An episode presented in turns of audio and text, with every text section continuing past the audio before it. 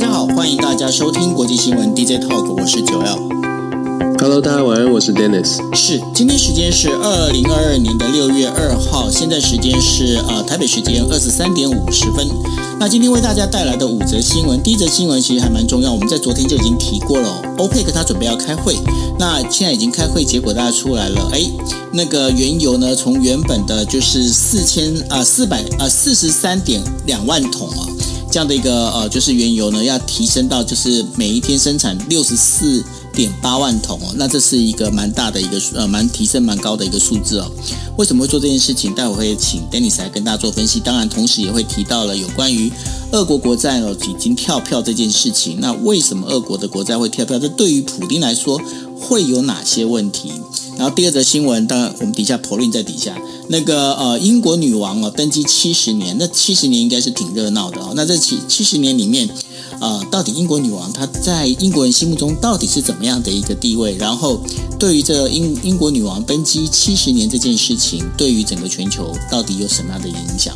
另外的话，必须谈到了过去是英国英国的属地，那现后来呢是回呃回归到中国，在一九九七年的时候回归中国的香港。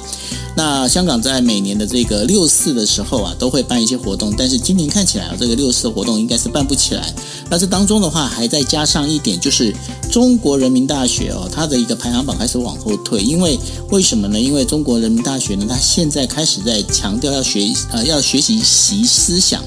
但是对于中国来说，是不是回到过去？那到底为什么会这样？那另外的话，第四则新闻会跟大家聊到的土耳其最近的争议多。那土耳其呃最近才刚表示说，哎，准备要呃攻击这个就是呃科威特南部的，就是在那个跟土耳其交界的这个库德族哦。他希望他能等于说准备要去攻击库特库特族的这个根据地。那另外的话，脸书呢也指控哦，就是说，呃，就是土耳其的骇客呢曾经就是呃入侵了一个儿童医院，到底怎么一回事？还有一个的话，就是最后一则新闻其实是算是比较八卦的新闻，一一个这样就是我们在讲的那个呃，就是马斯克他就呃发在发了一封内部的公开信，要求呢每个员工必须呃工作要上满，要工作满呃就是八呃四十。就是一个星期要工作满四十个小时哦。那说如果你如果没有办法工作满四十个小时，那请你回家吃自己。诶，他为什么要这样做呢？那当然的话，另外一个就是呃，我们在讲的就是那个呃，这次的那那个那谁啊？哦，强尼戴普的胜诉哦。你看我真的是一点都不八卦，我每次讲这个，我就我就想说他是谁啊？OK，好，强哥，强哥，对，强哥，强哥，OK，那强尼戴普的这个胜诉到底在当中给我们带来什么样的一个故事哦？那我们可以跟大家来聊一下，因为今天是这个星期最后一天，在跟大家谈国际新闻 DJ Talk，所以说最后一则新闻呢会稍微八卦一点。好，那我们呃回到我们第一则新闻呢，那第一则新闻要跟大家讲的就是说，在呃就是刚刚的时候呢，石油输出国 OPEC。还有俄罗斯的这些非成员国，呃，这产油国呢，我们在讲的是 OPEC Plus 啊，同意增产原油的产量，七月份的产量将增加为六十四点八万桶每天哦，那这是高于过去常规的四十三点两万桶哦。那这个部分的话，它是当然最主要是要弥补俄罗斯入侵乌克兰呢，造成了因为而受到制裁之后导致产能下滑。那当然这也是给美国一个非常大的一个回应哦。但是当中有一个非常重要的一点，就是说我们在昨天也跟大家提到了，因为美国拜登总统呢准备在六月下旬的时候到呃中东过去，但是白宫的这个高级官员最近已经访问过呃沙乌地阿拉伯，而且呢随着十一月的美国期中选举，对美国来讲油价不能再涨了，如果再涨的话，对于民主党来说是一个很大的一个危险，但是。但是沙乌地阿拉伯他要求什么？他要求的是说，要美国解决掉沙乌地阿拉伯的安全顾虑。什么样的安全顾虑？因为沙乌地阿拉伯呢正在打击也门亲伊朗的一个势力，这我们昨天也提过。那所以呢，希望能够美国能够多以表态。那当然，因为美国他也希望能够重建跟伊朗在核协议章当中的一个态度哦。所以呢，在这部分的话。也希望美国能够提出回应。那对于沙乌地阿拉阿拉伯来讲，如果有这回应，那当然他这个等于说他就愿意哦，在这整个原油生产上面产生一定的一个量哦。那当然在做这件事情的时候，呃，大家就会提到，我们昨天也提到了，就是说，那这一些欧佩克产油国到底会不会跟俄罗斯切开呢？但是呢，我们必须要提到的，如果加那个俄罗斯的话，包括俄罗斯的一个产能整个加起来的话欧佩克 Plus 它在全球产能上面呢，这个原油的产能上面是达到几乎是百分之四十啊。所以呢，你要欧佩克真的是要跟俄罗斯不合作这件事情，其实不太可能。但是，但是有一点非常重要的，就是在于呢，如果这场仗战争打得越久，呃，这个欧佩克产油国这一这个部分从俄罗斯这边得到的好处会越来越少。那越来越少的一个情况之下，当然就必须等于说他要跟美国这边要更靠近哦。那所以接下来的整个局局势会怎么演变？其实是一个非常有意思的一个状况，而且再加上呃，俄罗斯的这个国债提前跳票，本来应该是说在七月的时候才会出现这事情，可是现在已经有部分的这一些呃，等于说呃，有拥有俄罗斯国债的这个我们在讲的这些呃，等于说呃，算是机构已经没有领到、没有拿到了俄罗斯所给的利息哦。那这会使得俄罗斯这整个一个国债是算是等于跳票之后呢，其实也会影响到普丁的一个支持率。Dennis，这整个这样一个状况下来的话，感觉上虽然俄罗斯现在在乌克兰的这个呃，就是我们在看它的一个军事行动，好像是开始有一点点往往前走的这样的一个状况，但是呢，感觉上他现在后头的这个经济力里头，好像也开始出现空虚的情形了吼。对，就像我们一直在讲的，就是乌俄战争，它真的已经不再是战场上的呃竞争了，它是比赛后面哦，大家的这个政治的实力，各种的锐实力哦，就不只是这个硬实力，而是各种的锐实力。我们说锐实力，就是你用各种的方法能够改变其他国家的一些行为。那这种实力呢，它比较是综合型的。那我们现在看到在经济上面，我们知道西方国家的经济制裁，当然对于全全球都造成了冲击，对俄罗斯当然也不例外。那俄罗斯在这这一次的过程当中，虽然大家都我们都一再讲说能源危机是因为俄罗斯的产量没有办法出来反映在国际的原油是市场上面，造成油价的高涨。那世界呢，其实也同样的受到了一个一个冲击，所以我们看到全球都遇到了一个同样的状况，物价高涨，油价高涨。现在要处理的啊、呃，要解决这样的方式呢，能够解决的。基本上就是要靠产油国家真的要能够增产才行，否则的话，不管不管我们再怎么喊，或者不管怎么再怎么找替代能源，就像我跟九欧一直在分享的，就算我们很理想的说替代能源能够出来，那都是要时间的。以现在的状况，现在的科技，基本上还是得靠所谓的石化的石化的能源。那目前看起来，OPEC 今天做出一个比较重要的这个宣告，也就是我们之前所预告四月今这个礼拜就是星期四开会做出这个决定呢，我们看到的表象是 OPEC 要宣布要增产了，可是老实说，OPEC 增产这个决定啊，事实上以它的数量，包括七月、八月两个月，它所宣布要增产的数量。其实大家可以理解的是，它比较像是这个政治上面的象征意义大于实际的意义。因为仔细去分析的话，以目前全球缺油的这个量呢，这个增产基本上是真的是杯水车薪。可是为什么我们说这个政政治的象征意义它的意义蛮大的呢？因为我们昨天其实跟大家分享过。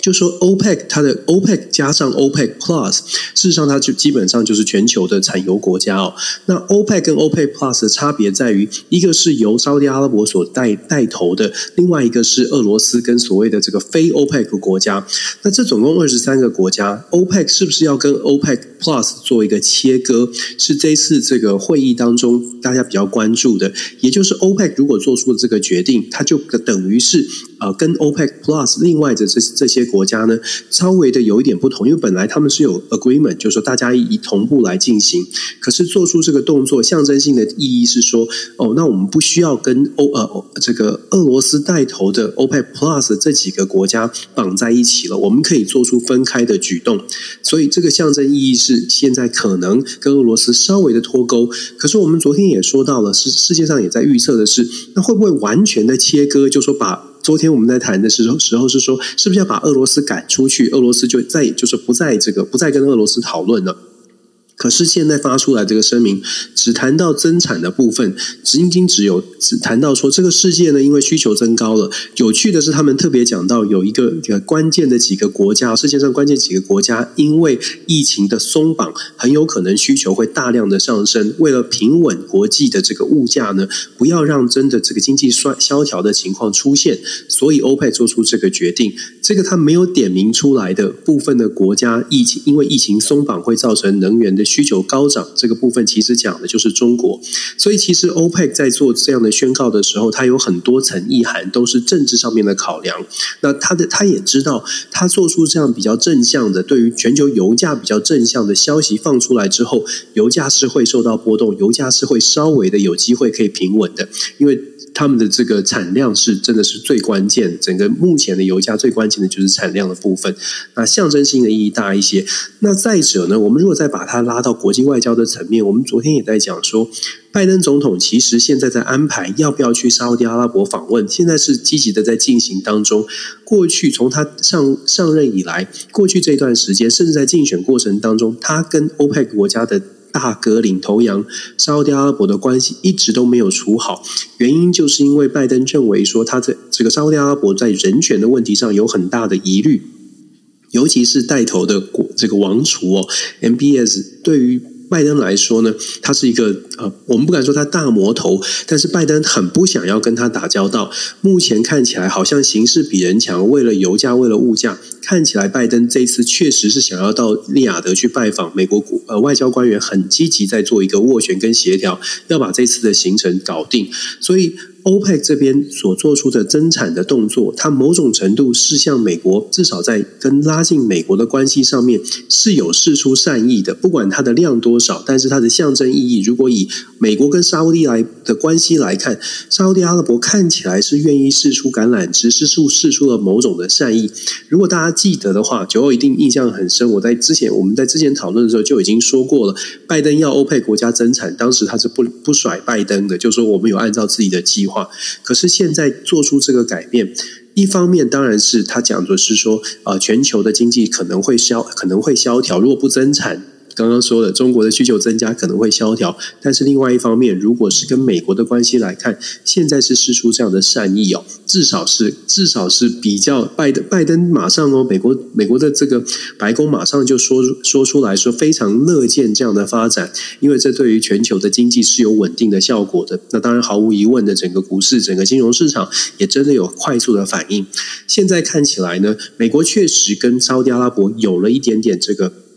降低冲突、降低敌意的契机，只不过还是要看。我相信沙乌地阿拉伯释出橄榄枝之后，也要看说美国现在到底想要对对沙乌地阿拉伯做出做成为什么样的朋友。在沙乌地阿拉伯跟美国之间，大家如果记得我们说过，在也门的冲突上面。沙乌地阿拉伯也是对于美国很不满的。拜登如果造访沙乌地，有哪些条件是可以让沙乌地阿拉伯感到满意的？现在呢，等于是大家都在静观其变了。大概在六月中、六月底的时候，拜登会访问北非，访访问阿拉伯世界。到时候可能会更加的清楚，就说美国在跟沙乌地阿拉伯之间的关系有没有办法真的打出一张好牌，让沙乌地阿拉伯呢稍微的愿意靠向美国一点点哦。那当然，这个如果沙乌地阿拉伯真的开始觉得，诶，美国的条件是可以接受的，美国提出来的一些利益，沙乌地阿拉伯觉得站在美国这边，目前看起来是有好处的。当然，它就会牵动的整个乌俄的战争。我们刚刚又回到乌俄冲突了。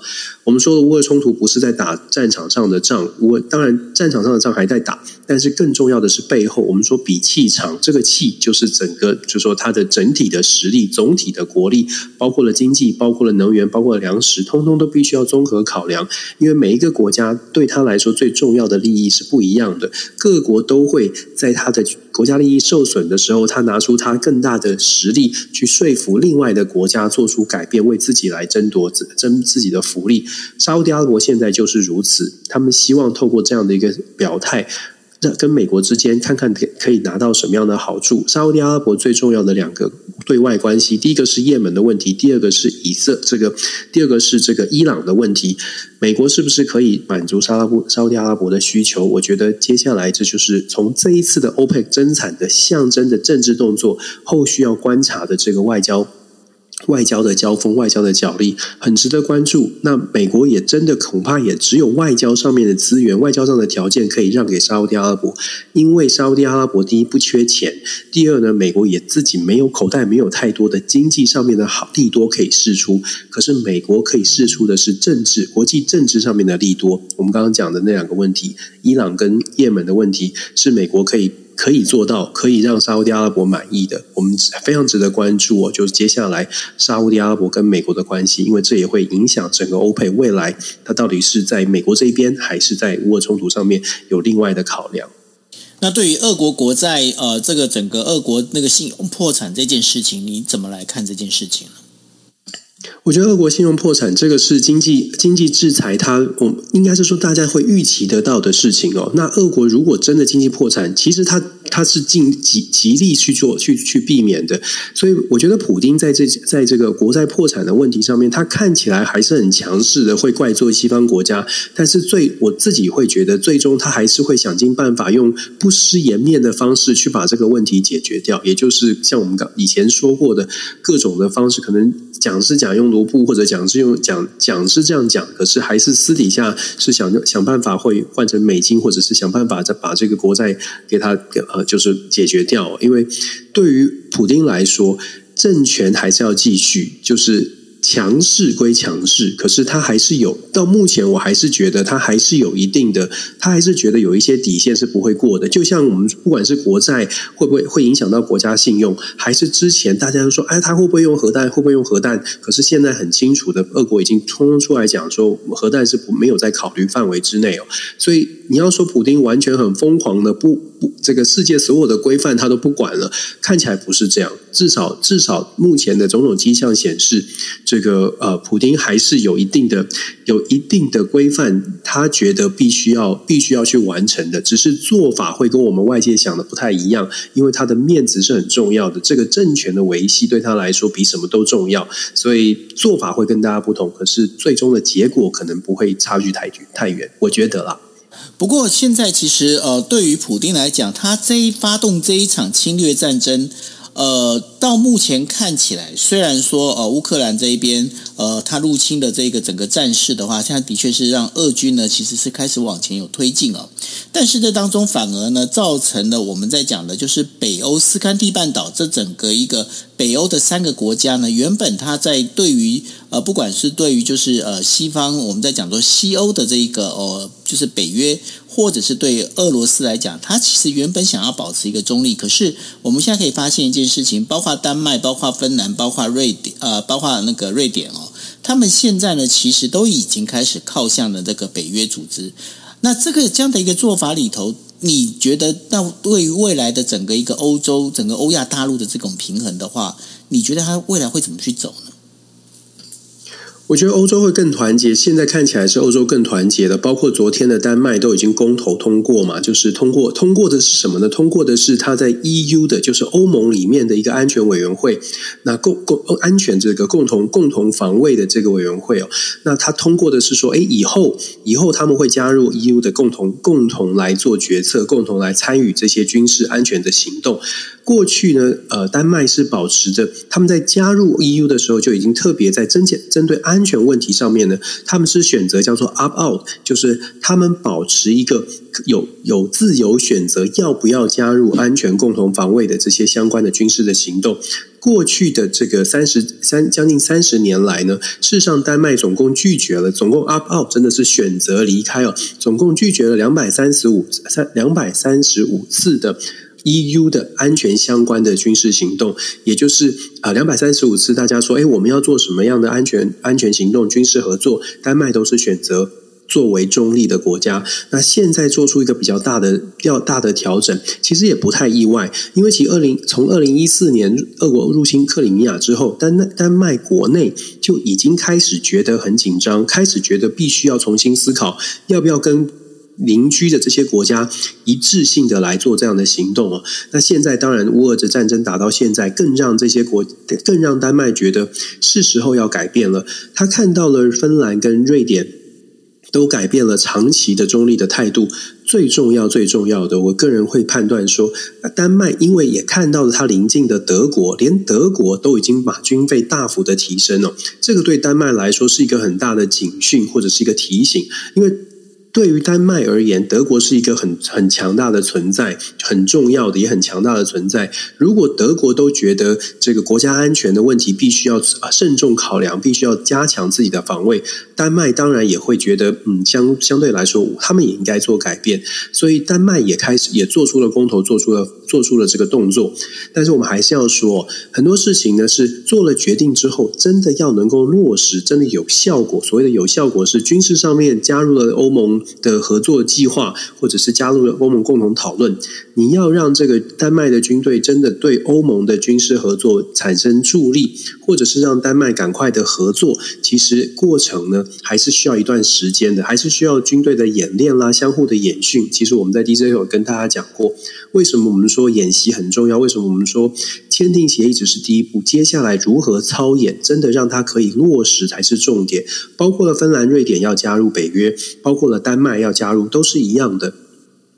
看到纸上是哎，好像大家结合了，欧盟变得更加的强大，或者是北约变得更加强大。在纸上哦，因为国家数量变多，军队的人数把它所有的数字是用很快，我们先直接加总起来哦。你十万，我五万，签了约约之后，我们就说十五万了。可是实体的战力并不是说十万加五万就变十五万，实体的战力呢，当过兵的朋友都知道，你要演习，你才知道大家到底能不能配合。所以实体的战力真的要发挥效果，短期之内还没有办法。那当然，可是这个象征的意义确实已经让欧洲国家是更加的团结。那让任何想要动武的入侵者，未来会更加的谨慎哦。要挑战的是整个欧洲大陆，那当然就剑指俄罗斯了，或者是俄罗斯相对的这些国家。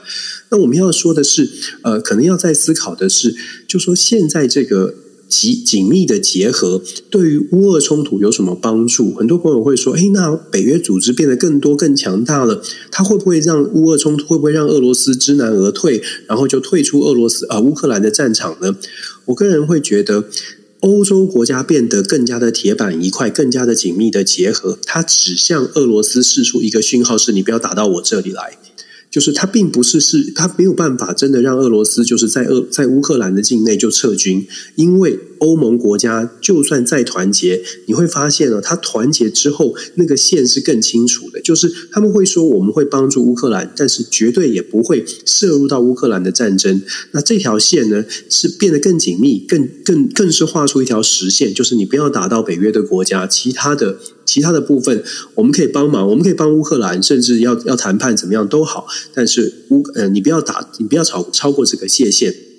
所以，当我们看到这个欧洲国家更紧密的时候，我们只能说，俄罗斯在这一次的侵略行动之后，就战争之后呢，大概不太不太有可能，就是再再去挑战更大的、更全面的，除非他真的是。觉得没有其他的选择，否则俄罗斯不太会再去挑战更大的这个更大的这个竞争的对手，不会去挑战北约。所以北约因为结结合起来，所以稍微的安全安全一些。那俄罗斯呢，在乌乌克兰的境内，我反而比较会觉得俄罗斯会会说，那乌克兰的目标我一定要达成。乌克因为乌克除了乌克兰之外，俄罗斯也没有办法再在在做任何的事情。所以在乌克兰的战场上。尤尤其是以现在我们看到的状况，在乌克兰的战场上，俄罗斯其实好像有呃，真的是有有有朝着他自己设定的目标在前进。最后的和平的结果会是什么？呃，目前看起来呢，呃，当然战场战争还在僵僵持当中，可是目前看起来，其实越是北欧的北约的团结，团结之后，越是会有一个意呃，有一个有一种声音是那。我们不要不要涉入更大的战争，因为我们团结了。一旦我们这么强大的军事要跟俄罗斯对冲，那会很大，会是很大的战场，很很大的战争。美国其实也在释出同样的讯号，因为我们说了，美国最呃昨天又决定要给这个海马式飞弹送到乌克兰，俄罗斯的态度就是非常的强硬。可是美国也再次的去重申，他所给的海马式飞弹。送到乌克兰的这个部分，它是在射程范围当中有做一些限制，不是给它最高等级的，也就是射程范围到三百英里，也就是将近四百八十公里的这种海马式飞弹，它给的是只能打五十迈，就是在乌克兰境内的防御式的飞弹哦。那那当然，俄罗斯会不会买单？呃，可以考量，可以可以去做思考，也可以观察。但是重点是，美国给俄罗乌克兰的军事援助，它反映出来的是帮助乌克兰没有问题，但是看起来也确确实实不想要跟俄罗斯有更进一步的正面的冲突。不管是美国也好，北约也好，看起来态度支持乌克兰都是强硬的。但是这个强硬，它的界限在于，我们都不要进去打这场仗。所以，其实乌俄乌俄冲突，我自己会觉得。再继续再延延呃伸展下去呢，双方就是乌俄的交战的双方都会面临到自己要做一个重新检视。我现在很愤怒，我要我要我要反攻，或者我要我要进攻到什么样的目标？但是当外部的力量确定不会再介入更多，不会不会造成翻盘的时候。本身交战的双方就必须要讨论的是，那我要花多少的钱？我要打到什么样的地步？是要战到厉兵一卒吗？还是要赶快的和平？我想这个是，嗯，我会觉得，反而我自己看的话，我会觉得现在乌俄冲突开始出现了，像让泽伦斯基跟普丁好好去思考，比较务实的方法是什么？那战争的结果可能在接下来几个月也会开始出现一些转机。好，那接下来我们进入第二则新闻。第二则新闻要聊到的就是呃。呃，英国女皇伊丽莎白哦，那今年是已经九十二岁了。伊丽莎白女皇她已经九十六呃九十六岁，那她目前呢其实是呃在整个英国史上呢是算是在位最长的君主哦，他已经超过了一九零一年去世的维多利亚女王哦。那维多利亚女王去世的时候是享年八十一岁，然后他在位时间是六十三呃六十三六点七个月哦。那所以呢，在这一个情况之下呢，呃，就是说。英国女皇伊丽莎白呢，她其实她做了很多的事情，都在对于英国这本身的这一个我们在讲的，就是在整合整个呃，就是英国民众的这个心里头啊，其实做了很大的发挥很大的效用。除了她之前她曾经因为呃染染过的这整个新冠疫情啊，那反而让人家会觉得说，哎，其实女王她其实还是很贴近民众的。那更前一次的话，当然就是在英国脱欧的时候。呃，英国女王呃，每一次都引起的就是让整个英国呢能够有一个更统一、更团结的一个象征哦。那当然，在这一次的这个英国女王这个七十周年的这个整个庆祝活动里面啊，那整个英国、英国包括伦敦这些地方呢，其实都是一个蛮热闹的一个情况。Dennis，你觉得现在包括了在不管是说英国的这个女皇，或者是呃日本的天皇哦。这两个我们在讲说这个君主立宪制的这样的一个地方，他们其实所呈现出来的感觉，好像人民对于这精神领袖非常的那种喜爱爱戴的状况，跟呃其他地方不太一样哈。确实是啊，时间呃，你会发现就是君主立宪的地方，像是就像你说的日本呃英国，其实还有一些欧洲的国家，时间拉得越长，就是民主化的时间拉得越长。刚开始的时候，大家会觉得说，哎，为什么要君主立宪？为什么要留一个女王？然后为什么要花这么多的钱？可是当你时间越拉越长的时候，就会变成那就变成一种文化的部分了，那就变成一种英国文化、日本文化，而且相关的，我不要讲的夸张一点，文创产品也会因此而生哦，也就变成说，大家会开始。从一开始觉得我们何必这样，后来变成哎，我们这这是我们在世界上独特的存在，我们这种体制，而且运作得很好，再加上本身包括天皇、包括女王，整个在家他们自己的家族哦，呃，当然也有比较好的表现，至少在主要的人物上面。当然，我们知道英国王室有有一些王这个王室的成员并不是这么的这么的受欢迎，可是基本上呃，像是天皇、像是女王都扮演了一个定海神针，有点像是定住定住这个社会。当社会遇到比较大的磨难的时候呢，事实上有一个精神的象征领袖，大家其实会发现还不错的。就说像女王所扮演的，至少女王这七十年来在英国真的是扮演很重要的稳定稳定军心的角色。像是她在 COVID 的过程，在更不用说之前在战争时时候她扮演的角色。呃，不是政治的最终的决策者，但是他在于美英国的政治明星，尤其是明星士气上，包括英国历任的国王哦。事实上，都是扮演这样的一个角色，很重要的就是呃，民主可能会有一些纷纷扰扰，可是有一个精神象征坐在后面的时候呢，他真的是有点像是稳定军心的。那当然，英英女皇七十年，那真的是啊，世、世间大概也少有，应该是全全创下最世界最最长的记录哦。那她自己当然，女皇也真的是。我我我不知道，我到目前为止，我不知道九欧你看的媒体怎么样，但是我到目前为止并没有看到太没并没有看到什么对女王本身行为的什么什么样的责责责难或者是负面的形象。那我会觉得说，女王真的自己在自己的要求上面真的是也是也很辛苦，也真的是做得蛮做得蛮好的。那相信。英国，但是当然了，长期以来，英国民众对于是不是要继续维持英呃这个君主立宪，是不是还是要维持王室，有很多不同的看法。可是对于女王，甚至是对于部分的王室成员，现在看起来要继位的这几位呢，呃，他们的受欢迎程度还是在可以接受的范围。所以我相信，呃，英国的王室大概在人民的心中真的是有它的一定的分量，就像日本的王室一样。的确哦，日本的皇室呢，其实呃也很受到日本人的爱戴，尤其是在呃日本东日本大地震的时候。那现在的就是我呃日本的上皇哦，当时的日本天皇呢，还有就是呃日本天皇还有那个美智子呃皇后呢，他们其实到那个就是福岛这一边呢，他们是蹲下来呢，直接就在听人民的这样的一个声音。这很多的人很多的日本人因为是这样子，整个感动落泪哦。所以皇室在这个部分里头，其实在稳定一个国家、稳定一个呃就是民众的一个心情当中呢，其实他扮演的非常重要的一个角色。那当然了，在这个皇室里头有皇有皇室他们自己本身的一些呃规范呢，就好像呃。可能大家都不知道，其实，呃，日本宪法呢，其实那个日日本的皇室是没有办法适应日本宪法的。那所以说，他们是没有所谓日本宪法所保障的这一些我们在讲的这人权的部分哦，他们是并没有的。那所以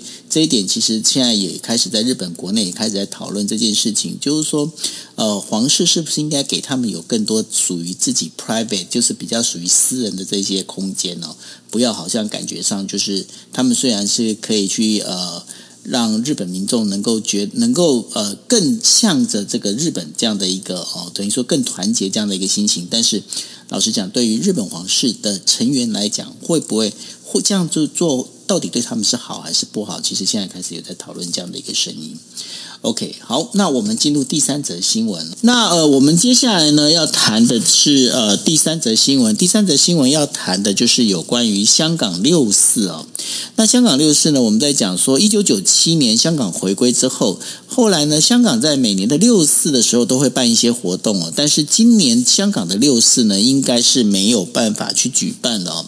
那这当中是不是代表中国它走了一个回头路呢？那这件事情呢，其实是很值得去讨论的。那这当中有一则新闻，我是觉得还蛮值得跟大家分享的。也就是说，中国一个名校叫做中国人民大学呢，决定退出世界大学排行榜。那为什么要退出世界大学排行榜呢？因为习近平总书记呢，在发起的叫做“创建中国特色鲜明的世界一流大学”的号召，所以现在目前中国大学的这个内卷的状况会非常的严重，会开始增加哦。那人民大学呢，它所位在的是位在北京，然后是呃整个中国政府生产大量人力资源的，包括不管是知名企业呢，经常都是它本身是。来自有产生这么多这个有关于政府官员这样的一个地方哦，但他经常被拿来代表就是呃北大啦、清华啦来做一相互比较哦。但是呢，现在开始中国人民大学呢，因为要开始学习这所谓的习近平思想，那开始呢，他们就对于就不再加入这所谓的世界大学排行榜这一件事情。Dennis，世界大学排行榜这件事情，你本身你在大学里面教书哦，你觉得人民大学他决定退出这样的一个排行榜？它当中有什么样的一个意涵呢？有什么样的意涵哦？嗯、我觉得中国可能想走他自己的路吧，就说这个、这个、这个对于他来说没有什么好处哦。那当然，他我不知道他是不是长期对于这个国际大学的排名有很多的意见，或者是他已经预期到说，如果他加入了一一些包括你刚刚讲到的习思想的课程呢，当然会影可能会影响到他的排名。我其实有一些朋友在在在人大教书哦，那。其其实也是也是有蛮多的维持，有蛮多的意见的，就觉得说，嗯，本来本来想的是要要，他们都也很有理想，都是真的想做学问的，都是希望说，哎，是不是能够这个从美国，他们也是很多人是从美国回去的，就觉得说，哎，要回回到中国是要帮助这个人民大学变成更加的这个国际化，更加的这个有有世界排名的。现在现在，但是现在看起来好像跟他们想法不太一样。其实这这真的是最近这几年在呃中国内部出现。一个蛮大的、生蛮大的这个呃不一样的意见。可是这种不一样的意见，现在大家也可以想象得到，整个气氛气氛来说，没有办法做出什么样大大的大的这个挑战跟改变，这是他们挺无奈的部分。当然了，我们会看到很多网络上的一般的这个民众哦，他可能会非常的这个国家主义啊。你你讲的像我们刚刚讲的这段话，大概已经被被被骂骂翻了。可是事实是。呃，真的，中国国内有不，我至少我很多的朋友，在学术圈的朋友都有很多很多的意见。那这种意见呢，现在也是很闷，都是被闷住的，也真的出不来，也没有办法表达出来。这几年，尤其是明显，那这个明显呢，真的是来自于最最高层的这个习近平他的整个的处理的方式，再加上呃，越是呃感受到政治的权力，或者是下面的反弹的声音越大。他们所采取的方式，并不是去疏导这样的声音，反而是加上更大的盖子。这是这几年越来越清楚的。那我们今天选这个，像是六四，马上就到了六四。现在看起来，香港就是非常知名的，每一年都有的这个六四的纪念活动，看起来也因为国安法的关系哦，被甚至人民都被警告说不能这样子处理，因为可能会触犯法律。老实说，目前这种目前中国的这个状况，尤其是我们从现在到二十二十大，也就今年稍晚年底的这个二十大。我我比较担心的是这种紧绷的气氛，然后国族主义去打去去把不同的意见，就是尤其是想要稍微开放、稍微有不同声音的这个意见去做一些反制，甚至是压制，这种情况恐怕还会再持续哦，持续到习近平或者持续到这个中共的北京的当局，他觉得权力稍微的稳固了，持续到他觉得一切都安心了，可能才会松绑。可是问题是我目前看不出来。什么时候会安心哦？因为以这种方式来处理呃一般的民众的意见，呃，现在这个年代真的跟过去不一样，所以我相信北京当局会有更多的挑战。那如果再加上经济上的表现不是很理想的话，当然中国国内的这个纷扰可能就会更多。那当然就是要看呃中国国内的民众他怎么来看待了。如果大家都觉得说没有关系，我只要我只要过好我的生活，我只要不出声就没事，这样的。呃，这样的忍耐，这样的这个呃，这样的生活模式，是不是大家，是不是中国的所有的这个人民都能够接受？我觉得这是对，这是民众要反思的，这不仅仅是共产党去去思考。我觉得这是中国人民要反思的。相反的，我会觉得在台湾或在整个外外部的世界哦，把我们的部分做好，把我们的这个。我们为什么会讲说自由民主还是相对来说是比较优秀的部分呈现出去？就算他们可能会有不同的意见，我还是觉得我们可以做的稍微有点，也不敢说示范效果啦，就是给大家做参考嘛。反正大家展现出来就知道谁过得是开心，谁过得是比较好一些。我觉得这个很明显，所以这个是可以，嗯，我觉得从中国的最近的这些消息哦，实在是实在是看到了，也许。也许这需要他们呃，就是中国国内一些反思，否则的话，我我我我对觉得中国的这个整个的自由的发展的状况，恐怕并不是那么的乐观了。其实根据我在呃，就是中国有一些呃日本派到那边的一些记者朋友们，他们在聊到的，就是说中国现在整个一个氛围哦，感觉上是一个。就是有一种隐隐约约，然后有一种嗯，山雨欲来风满楼，但是你打开窗户一看，好像天气还算是晴朗，这样的一种很吊诡的这样的一个气氛哦。那这当中最主要原因应该就是在于，呃，我们刚才有提到了，因为毕竟清零政策这件事情。对或不对，这这应该，我想大家应该都很清楚。那再加上的话，它影响到是整个一个经济。那这也有这，这就是为什么今现在目前经常传出哦，就是习近平跟李克强之间的这一些相互的，好像有一点点矛盾的这样的一个现象。但是你觉得这个在传出就是呃，习近平跟李克强之间的这个关系，你觉得它的本身的可信度到底有多少呢？我觉得蛮可信的啊，就是说你可以看到很多的，就你，我觉得你刚刚形容的那就确实是这种感受，就是你感觉好，好像什么事情在前面，但是你又说不上来，或者你又不太敢说，你就觉得说日子就是这样过。我很多，我有不少，包括我博士班的同学哦，他们现在在国呃中国大陆在教书，那。他们这私底下传的讯息，我都跟他们说这个要小心哦，这个传讯息要要特别注意。但是他们私底下传出来的消息，如果有机会遇到的话，其实感受都是这样，就是闷闷的，但是呢，又没有办法，又没有办法有这样的一个集结的声音，大家跳出来一起来做一个反抗。因为现在感觉起来前置的不前置的力量还是比较强的，但我会觉得，嗯。这个这个这个前置的力量什么时候会出现一些转变？那现在传出来，像是李克强可能觉得说，哎，中国必须要先务实的把人民的生活搞好。而且你也看到，我们之前跟大家分享过，你看到一些视频，李克强的视频变多了，习近平的部分稍微好像在幕后哦。这传递出来的消息，我觉得当然有可能是希望可以扭转形象，比较亲民的形象，这是一种。呃，为什么让习近李克强出来比较多？另外一种呢，其实也是，也许在中国国内的这个政治领导的阶层层，这个政治领导的圈子里面，出现了一些角力，还没有到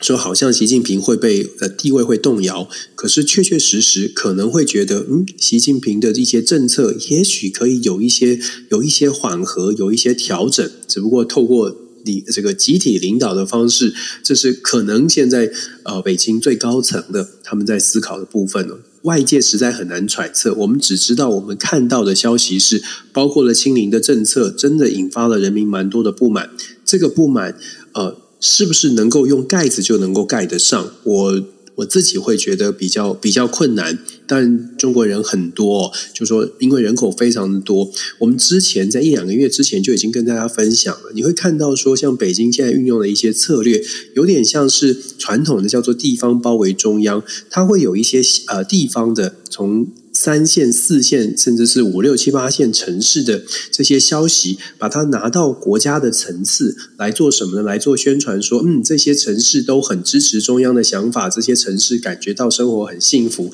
这种。有点，这不只是大内宣，这就是一个国内的一种一种认知上面的告诉你说，嗯，这个中呃政府还是处理得不错，用这种方式来让大家觉得政府是 OK 的。你再考虑到我们刚刚说的人口很多，都市区的人可能他会觉得我我我觉得我就是不相信，或者是我觉得我就是不满。可是都会区的人口也会思考，嗯，人很多，包括他自己在。我还有朋友告诉我说，他。没有办法说服他在住在乡下的老父母相信党、相信国，所以其实还有很长的路要走了。就是这个这个紧张的感觉、闷闷的感觉。我觉得短期之内大概还不会有出现比较大的明显的改变，但是长期来说，可能中国内部会有一些会有一些挑战。其实这是为什么我们在台湾会有很多人担心两岸的关系出现什么变化？因为当中国国内真的出现了不稳的时候，你可以想象习近平可以拿出来的牌，当他国内 hold 不住的时候，他要出什么牌呢？这这就是为什么一直在很多人会会说。啊，包括美国也在担心说，哎，两岸会不会出现比较紧张的局势？因为他们不只是看到，不是台湾的部分出了什么乱子，而是中国国内出现状况的时候。这个外交就是所谓的对外的关系，尤其是两岸关系，可能就会被浮上台面来做讨论、来做思考，而且是有效的，因为对于国族主义是有帮助的。所以综合来考量，为什么台湾在这个时候，我一直讲，我我会一直说，我们最关键的是把自己做好。中国国内发生的这些状况，我们观察，但是我不会太多的。批判就是就是分析，就是现在我们看到的事情。可是最重要的是，台湾自己能不能把自己做好，这个挺重要。是。那我们接下来呢要提到就是有关土耳其哦。那土耳其总统埃尔多安呢，他在呃六月一号的时候提出警告啊。他说，他将要在呃叙利亚北部的特里法特还有曼比季呢，要准备要去清除这些恐怖分子。然后呢，他给出的这些具体地名呢，其实最主要的原因是因为他想要针对所谓的非法组织，也就是库德族的工人党 PKK 哦，然后他要把它整个要去把它消灭出来，消灭掉。但是呢，由于这个我们在讲的这个库德族的工人党，其实呢。他在跟呃芬兰跟瑞典之间呢，因为芬兰跟瑞典对于这些呃库德族的呃人呢，其实有提供一些保护哦。那这也是面临就是芬兰跟瑞典想要加入那个北约组织的时候，最大的一个问题是发生在这一边。那除了这以外呢，其实在呃脸书呢，它也同时在指控啊，指控就是说土耳其的骇客呢。有呃曾经有发动攻击，在攻击波士顿的一个儿童医院。丹尼斯，现在目前的话，土耳其其实在于呃西欧国家来看的话，他们其实对他们来讲，其实那个应该是怎么讲？心情其实是一个非常复杂的，对不对？就如何面对土耳其，确实是比较难、比较棘手的问题。我们在这个乌俄冲突开始之后，我们就跟大家分享过，就是世界上的一些中型的国家，他会趁这个机会来影来增强他的国际影响力。我们特别点出来土耳其跟印度，然后你再去比较土耳其跟印度，你就会发现有一些微妙的差距。因为印度是非常务实，或者是你要讲夸张一点，比较自私哦，只管自己。只管自己的自己的国家利益，就是赚钱。印度其实在这段时间一直在左这个左左右左右平衡啊，就是各各家这个各种的会议、各种的国际舞台，你都会听到印度。美国的印太战略也有印度。跟中国的关系，中国开金砖四国会议也有印度，印度都去参，都去沾水，都去过水，然后都参加了，而且都表达在不同的场合，真的是见人说人话，见鬼说鬼话，重点都是印度要得利。可土耳其不一样，土耳其它的不一样在于说，土耳其它。他要的看起来呢，不是只有在经济上哦，他甚至是我们说土耳其要的可能是比较比较比较在国际政治上的真正的战政政治上的影响力。因为亚多安在亚多安是事实上他并不是一个非常民主的总，并并不是一个非常民主的政治人物。对亚多安来说，他一直以来他对于。不同的反对的力量，事实上采取的态度是挺强势的。那在土耳其境内呢，库德族的工人党带领的一群的反对势力，尤其他们反对亚多安，其实对于亚多安来说，一直以来都是很、很、很、很不喜欢的。所以亚多安采取的方式蛮强势的。他其实他都啊，土耳其的军队是一直有去攻击，像是在周边的周边边界的呃这个。呃，库德族的劳动党一些军事的这个游击队的势力，有军事的势力是有军事的攻击的，是而且是主动的。那这一次呢，包括了所谓的瑞典跟芬兰加入北约，土耳其就在讲，就讲说，因为你们都去同情他，所以他们才会这么强势。不管你们怎么样帮助，那土耳其的论述是说。这些库库德族的呃库德族工人党有拿一些武器是瑞典制造的，可能是芬兰给的。当然这是土耳其的说法，但是土耳其就抓紧了这一点呢，钳制着北约，让芬兰跟瑞典要去修改他们的态度哦，调整他们的说法，调整他们的态度，要跟库德族的工人党不要有任何的支援，因为土耳其希望继续的可以正打打压这个库德族的工人党反对的力量。土耳其也在叙利亚境内的这个。反对土耳其的势力也想要去做这个扫荡，也想去做一个打击。那跟叙利亚之间呢？如果你要进到叙利亚，你得先问俄罗斯哦。所以其实土耳其为什么跟俄罗斯的关系保持的目前保持的微妙的一个一个平衡，就是因为对土耳其来说，尤其是对亚多安来说，他非常希望可以进到叙利亚去把这些反对的势力给铲除掉。有这些反对的势力呢，长期以来就让土耳其感觉呃感觉到芒刺在背。所以目前看起来，土耳其。对外的关系，尤其是透过现在乌俄冲突，大家都希望说，哎，还有一个国家可以跟俄罗斯去去做一些谈判。土耳其抓住了这一点，再加上土耳其自己本身的地理位置，我们跟大家分享过，它前置了黑海。前置黑海的意思是说，俄罗斯如果想要把任何的东西从亚速海，也就是马里乌波尔，从亚速海从乌乌克兰这边运出来，亚速海出来就到黑海，黑海才能再出来哦。所以土耳其前置了这个地理。位置让俄罗斯呢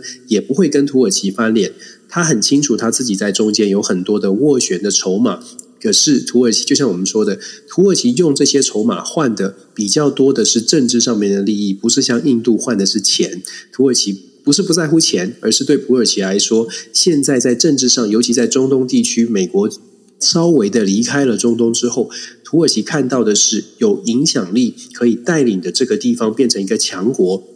是亚多安呃心中设定的土耳其的未来哦，然后对，然后整个土耳其的国族主义也确实在上升当中。一则旁边的新闻就是这两天发生的，就是土耳其正式的向联合国申请证明，他们不要再被叫土鸡呃火鸡了，不要再叫 Turkey 了。他说这个对他们来说叫改变国家的形象，要更加的强势，要回到传统的这个土耳其土耳其以前的以以前的称呼哦。所以这些迹象，就像我们说的。这些事情呢，摆在面前，我们看见的是亚多安带领的土耳其是要更加的强化土耳其的呃土耳其的存在，土耳其的这个呃这个国家的荣誉荣誉感啦、骄傲感。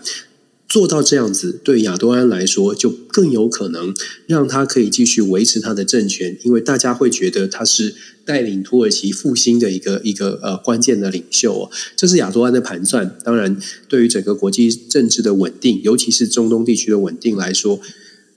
恐怕是恐怕恐怕是这个恐怕是变成一个不稳定的变数，而不是变成稳定的力量。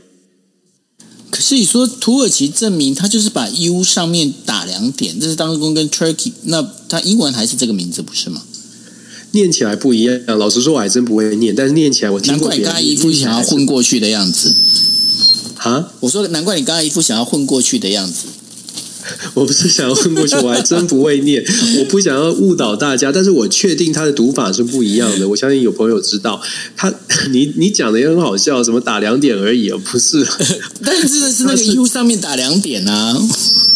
就看起来是这样，但是其实它的，因为首先读法不一样，再来是它在这个国族、呃、国族、民族情感上面来说，它再也不用担，就不用被被人家说哦，你是 Turkey 是那个你知道火鸡，你把打保龄球打三支全倒才会得到哦，这种他不想要才能成为这样子，那是嘉义的火鸡肉饭。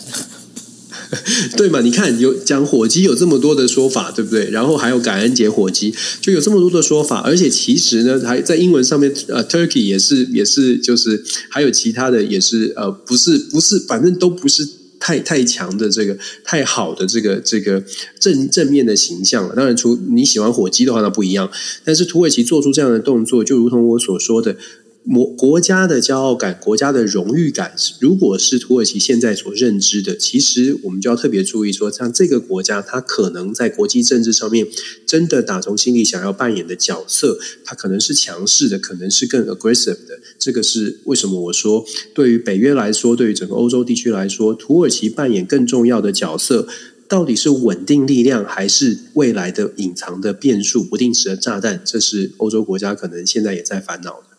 是，那我们今天最后一则新闻呢，其实要跟大家讲一点比较轻松的哦。那我这边先来讲一下马斯克，马斯克他非常妙，他怎么妙法呢？因为最最近他开始要求员工哦，每个星期至少要在办公室待四十个小时。那我我那时候看到四十个小时就开始换算哦，原来你就是要一天待满八个小时。诶，这很妙啊！因为为什么呢？因为当有人跟他讲说，诶，没有啊，我可以我可以在家办公啊，那。马斯克说不行，你必须要在你必须要在办公室里面。然后他就说，那可是问题是有些人就是必须要在家办公。他说没关系，我是可以允许你在家办公，但是你要来亲自跟我报告，让我确定你这样的是不是能够说服得了我。如果你可以说服得了我的话，那我才会让你在等等于说在家办公哦。那他这件事情他是针对所谓的特斯拉。为什么他要去走这件事情？我真是蛮好奇的。因为在过去的时候，其实慢慢的在演进，我们不不管说，不管是呃 Facebook 也好，或 Google 也好，他们都已经开始开放了所谓的员工的这个远距办公。因为远距办公相对的感觉是有效率多了。但是问题是，为什么那个就是 Elon Musk 他要去走这一块呢？Dennis。因为 Elon Musk 本身他并不是一个像大家想象的，好像是我我们一直都说他并不是想象当中的，就是崇尚所谓的完全自由开放的一个人，他是相对是非常保守的，就包括他的他的思思想的模式哦。所以当时我们在说他推收购 Twitter 的时候，记得我们在分享的时候呢，很多。外面外面媒体都在讲说，或者是他自己说，他是为了言论自由要去收购 Twitter。但是我们在 DJ Talk 就已经跟大家讲，当时我们的观察就是，其实土耳呃这个。还在讲土耳其，其实 Elon Musk 并不是你想要吃嘉义火鸡肉饭，真的饿了。其实 Musk 从来就不是一个就是所所谓的强调民主自由，然后我们誓死捍卫你说话权利的人。他事实上是蛮强势的。从他的公呃公司的行政作风，包括我相信，如果有一些朋友他曾经有认识的人，甚至自己在特斯拉工作，就会发现特斯拉的工作文化，整个职场的文化其实相当的紧绷的。并完全没有办，不是我们以为的，像是 Google 啦，像是这个其他的其他的这个公司，呃，Apple、Amazon 这种，不是这种工作文化，它是完全截然不同的，是相对保守的。所以，其实 Musk 做出这样的决定，或者是传出这样的消息，真的不令人意外。那更进一步的，就是说为什么我们老实说，我们为什么会看到 Elon Musk 看到的都是很天才、很聪明的形象？其实大家想一想哦，特斯拉从了除除了呃，真的是做电动车啦，当然很很好，很领领头羊，甚至是代表的电动车。可是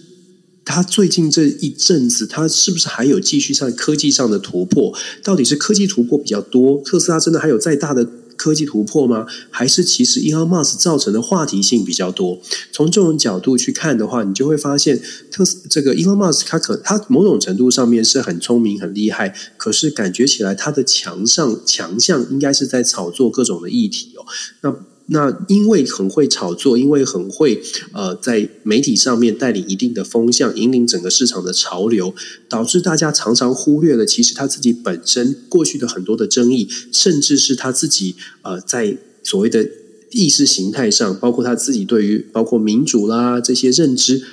并不是想象当中的这么的进步派哦。那我觉得这个是一个呃，现在透过再次的透过这个职场工作时数的部分，真的可以大家可以再进一步的去再一次的去了解 Elon Musk 到底是什么样的个性，什么样的人。这个也不是说他是是好或者是坏，其实只是对于他的认知，对于他他对于生活、对于人生、对于各种方面的认知，大家可以更进一步的去了解。原来他是希望这个一个工一个小时扎扎实实打卡上班四十个小时的呃雇主，那这个呢可能可以帮助大家去重新认识嘛呃 Elon Musk。那我我一直都觉得像是收购啊 Twitter 啦，或者是他做出这样的宣告，我觉得他。未来呃，可能有像包括我刚我们之前在他收购推推特的时候，我就说，将来他如果跳出来自己说他要选总统，也不用太意外，因为他的形象让大家觉得喜欢他的人很喜欢，可是可能对他有反感的人，慢慢也会发现他的问题还蛮多的。是，那另外的新闻也是呃非常重要的一个呃，就是应该在美国这边也是。呃，闹得沸沸扬扬，也就是强尼戴普他的一个家暴案。那对于这件事情呢，在过去刚开始这个事情冒出来的时候，大家都比较站在强尼戴普的这个前妻，也就是安博这一边哦。但是后来慢慢的从这整个一个审判过程里面，大家发现，嗯，好像不太这个不太像是安博所说的这样的一个状况。但你只从这整个，那然后接下来强尼戴普戴普在这一次的这个整个一个呃，我们在讲诉讼案里面胜诉了哈，他赢。赢到的这个这一次的一个呃，算是这个官司，你觉得这当中给我们最大的启示是什么呢？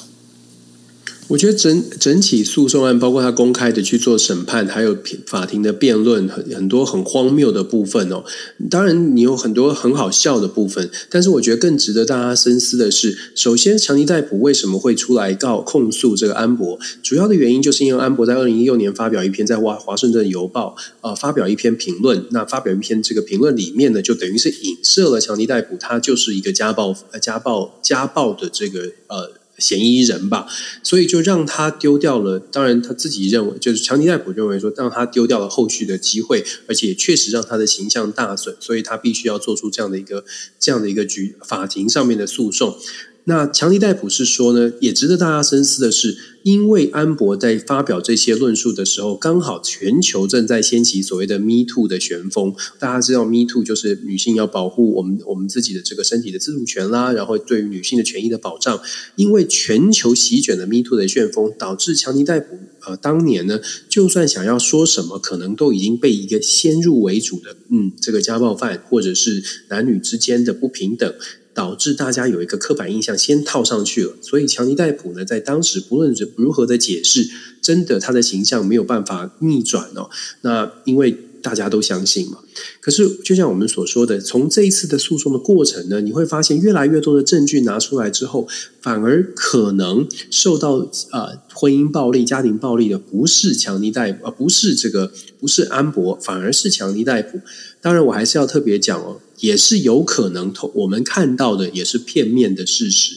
因为法庭攻防毕竟是也是一种表演，也是一种律师之间的斗智，然后证人啊这些消息都是我们看见的。有的时候，人家说眼见为凭，坦坦白说，以现在的这个时代，眼见也不见不一定为凭。我们要讲，其实我想要跟大家分享的是，首先，Me Too 的部分，整个社会环境很有可能让我们在判断事情的时候，很快的先带入了，先带入了某种的情境。忘记了，我们要先退一步，呃，重新来思考，我们看见的到底到底是不是事实？有没有办法做好完全的查证？在没有查证之前，我们是不是能够跳到结论？大部分的人在安博发表文章之后，就很快的跳到结论，强尼戴普就是这样的人。所以，强尼戴普怎么解释，在当时都没有办法被接受，甚至就丢掉了演出的工作的机会。那现在呢？同样，我们也要来做做思考。我们看到的法庭攻防，包括了对安博的这个。控诉是到底有多少是呃是是完全真实的？到底能不能反映出安博是是一个什么样的人？毕竟他不是我们平常会认识的，并不是我们隔壁的邻居，我们平常生活中当中的朋友。我们所有的认识都是透过电视。那这个电视上面的形象是他自己真实的形象，还是被塑造出来的形象？其实我真的觉得，在网络的时代啊，资讯非常的发达，每个人都可以看到影片。就像我们可能可以可以看到电视上的九欧，电视上的我。可是大家真的，我们私底下是什么样子，也大家其实也不太知道。我们只能期待说，哎，我们认识到的，我们认识到的所有的事情，我们如果想要更进一步的知道，可能都要花一点功夫去做了解，否则很容易。为什么我们说被贴标签很容易哦？因为这是最简单认识认识事物的方式，因为我们也不想花太多的时间去去去了解，所以大部分的状况之下。贴了，一旦被贴了标签，就很难撕掉。那强尼逮捕这一次的法律攻防呢，是就是把他自己身上的标签给撕掉，还蛮成功的，确实是撕掉了。那我们也希望我们看到的是真实，否则的话，等于全世界又被又被骗了一轮。但是还是要强调，现在的社会，现在的这种呃媒体资讯的时代，我们可能要学到的是，好好的去做更深入的判断。如果我们在乎这件事，如果你觉得这件事这个人。被贴的标签，或者这个人讲的话，你真的觉得哪里有问题，或者你觉得你想要更进一步的去了解，那我会觉得，嗯，大家多多多多的去思考，尤其在我们大家很容易呃听到什么话觉得很不高兴的时候，或许可以想一想，这个人在讲话的瞬间，他是不是有前后门的脉络，是不是被。断章取义的被被做被做解读了。如果每一个朋友啊都可以做到这样，我们说所谓的 informed 观众，informed 就是认就是有。啊，是啊，这叫媒体试读啊。台湾翻成媒体试读。如果大家的媒体试读能力都能够提升的话，我们就可以减少很多不必到不必要的误会，也比较容易真的可以包容不同的意见。因为你会发现，其实大部分的人并没有大家想象中的这么可怕，这么的恶毒。那当然也是有坏人，但是大部分的情况下，都都是在片段的资讯下面造成的一些误解哦。呃，我觉得这这个。强尼戴普的这个案件给我们的启示就是，啊，这个人人真的做人真的不容易。然后在媒体的呃泛这个资讯泛滥的时代，要做好一个人，要要好好说话哦。呃，自己就算说的再再小心，也有可能 被被截取片段，所以只能把自己做好，然后尽可能的 维持自己的善良吧。这是我的启示啦。你为什么要笑得那么尴尬？我 就是觉得有，觉得这一路走来，觉得就是真的是很深的这个，就真的有这种感觉啊，就是真的很不容易。就是不管你怎么样的表达，就不管你，不管你。怎么样的希望说，诶，大家都可以好好说话。可是因为大家都很忙，所以不是有那么多，大家不是有那么多的时间想要去认识你的时候，就会很快的就说，哎，你是个坏人，或者你曾经做过什么事，你曾经说过什么话，所以你一定是这种立场的，你一定是铁板一块。其实人哪有这么的，这么的这个这个简单？对，人哪有，对你讲的很好，人哪有那么简单？我们每个人都有不同的面相，就算是你觉得可能跟你立场不同的人。他也有他很温暖的一面，他也有他其实你看了可能你觉得很讨喜的一面，但是你看不到，因为你 因为你可能没有关注这个人，长期关注这个人，或者是你其实你不知道，呃，就说他私底下的一面是什么样子，所以我都一直抱持的态度是，我觉得每一个人，我设定每一个人都是好人，除非他真的。真的让我觉得这个人，哎呀，心地不是很善良，总是做一些事情。否则的话，我觉得每个人都值得认识，因为在每个人身上一定都有天生我材嘛，一定都有长处。我真的是很希望可以学到很多不同的面向的呃人事物。那当然就感触啦，一种感触。不过呢，从强尼逮捕这件事情里头，呃，可以看到另外一个，其实刚刚那个 Dennis 有提到有关于媒体识读这件事情哦。我觉得媒体识读会变得非常重要的一个原因，就是说从不同的角度去看同样一件事情，其实会觉得很有很有意思。那去看这这当中的话，我觉得最重要到最后要归结的。也就是说，不要囫囵吞枣的去得到，把这些资讯你就把它当成是人家跟你讲完之后，或者你在看完这篇文章之后，你就觉得说，哦，OK，就是这样。其实不是，你要多花时间去想一想。even 包括你现在你们听到的这个国际新闻 DJ Talk，这也是我跟 Dennis 我们的一我们的想法。我们虽然说尽量的要把它走到比较属于客观。属属于比较，就是说能够比较更全面性的去说明这整个事情，但是我必须要讲，我们即便再怎么努力，我们还是会力有未逮。所以呢，有很多的重点是必须你们自己再去听完之后，自己再去找资料，自己再去判断，这才是真正媒体识读该做的一个事情。Dennis，没错没错，我们只能是辅助，就像左手一样哦，就是没有人 为什么是左手？没有。你要你要是灌篮高手的这个 读者才知道，左手只是辅助，投篮的时候左手只是辅助。我是左撇子，我难道不能用右手当辅助吗？哦、那那那右手要，你看，这就是这就是媒体试读。哎、欸，很好的，很好的例子哦。对，反正不管怎么样，手都很重要啦。对，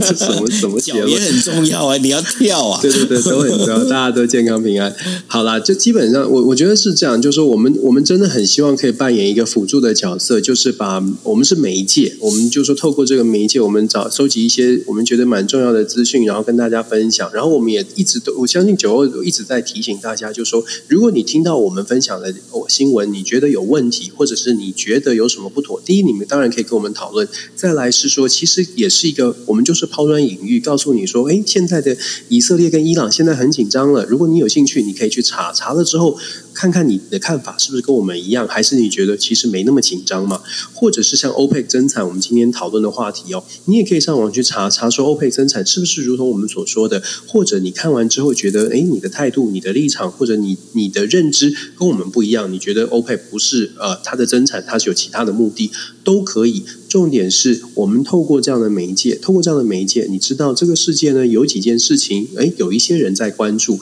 那这我们我们关注的点是什么？然后这后面的来龙去脉大概是什么样的脉络？你可以你可以听完之后呢，呃，有了一些基本的了解，然后你去去抽丝剥茧的说，诶，这个这个了解到底对还是不对？每个人都有这样的判断的话，事实上就可以增加我们的媒体识读哦。我不敢说每个人都会变成专家，但是每一个人至少都可以不用完全的不知道这个世界发生什么事情。如果可以做到这样，我觉得我们已经我们已经自己就是做的做，我会觉得我们已经蛮欣慰了，让大家觉得国际政治还蛮有趣的，不会不会完全听不懂，或者不会完全只是吃饭的时候的背景的新闻新闻声音啊声音这个新闻音乐而已哦。我觉得这个是我们期我自己会觉得蛮期待做到的。没错，那呃，不过呢，虽然说我们每天准备那么多国际新闻，然后跟大家做分享，但是呢，还是要跟大家提醒一下，下个星期我们是要休假哦，所以我们下个星期呢，呃，国际新闻 DJ Talk 不会开房，那不会开房，那包括了我们 Podcast 也不会做更新哈。那这个部分的话，请大家要稍微留意一下。那所以呢，我们下一次呢，会跟大家再重新呃再聊国际。新闻 DJ Talk 的时间是在下个星期，呃，下下个星期的那个台北时间晚上的十一点四十五分。那当然，在这这个端午佳节的时候，祝大家呢端午节安康哦。OK，好，那我们今天国际新闻 DJ Talk 就到这边，谢谢大家，拜拜。大家晚安，端午节快乐